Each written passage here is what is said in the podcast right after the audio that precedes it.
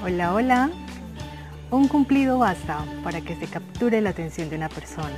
Ahora bien, ¿qué pasa si esa persona es aduladora? ¿Obtendrá lo que desea?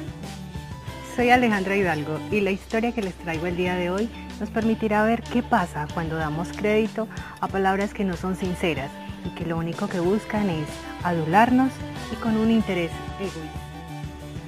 Cierto día estaba un cuervo posando en lo alto de unas ramas.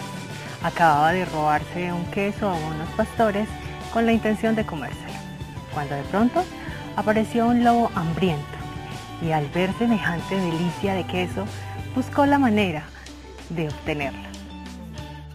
La estrategia del zorro fue empezar a adular al cuervo y así empezaron. Buenas tardes, señor cuervo. Cuán feliz y admirable se le ve el día de hoy. Se ve tan maravilloso que hasta podría ser usted el rey de las aves. Seguramente, además de ser tan bello, seguramente debe tener una melodiosa voz. ¿Sabe algo? Me haría inmensamente feliz poder escuchar sus delicados trinos. El cuervo muy enaltecido al escuchar semejantes palabras, se le subió todo su ego y inmediatamente quiso intentar cantar. Entonces, al hacerlo, soltó el queso. Y al caer el queso al piso, inmediatamente el zorro lo tomó, se lo comió y le dijo, Amigo cuervo, si además de ser vanidoso tuvieses más raciocinio, otro destino tendría este queso delicioso que en este momento me he comido.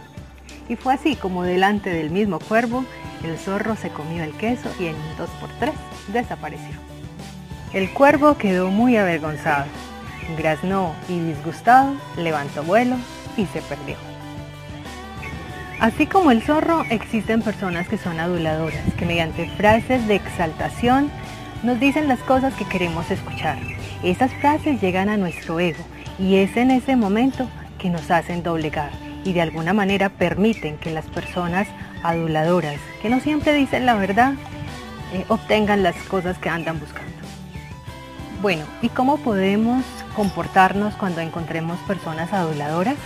Les voy a dar cuatro pasos que nos permiten ayudarnos a identificar esas personas y adicional a, a eso podemos reaccionar de una manera más inteligente.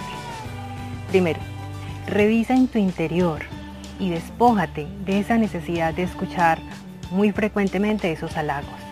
De esta manera te permite liberar esas emociones y cuando escuches los halagos de alguna manera te sentirás menos comprometido. 2. Reconoce cuáles son tus virtudes, tus fortalezas, tus cualidades, de tal manera que no necesites de halagos para reconocerlos y sentirte más seguro de ellos. De esta forma eh, podrás reaccionar más objetivamente. 3. Por lo regular los aduladores intentan generar esos sentimientos de culpa, por lo tanto, no caigas en su trampa.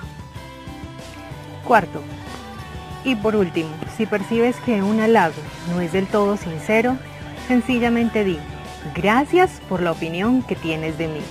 Sin embargo, aún así, no puedo ayudar. Bueno, y el reto de esta semana que sea hacer cumplidos sinceros y recibir los halagos que nos corresponden sin sentir culpa. Bueno, los espero la próxima semana con otro tema. Espero que les haya gustado. Ya sabes, comparte este video con familiares y amigos y suscríbete a mi canal si aún no lo has hecho. Cuídense. Chao, chao.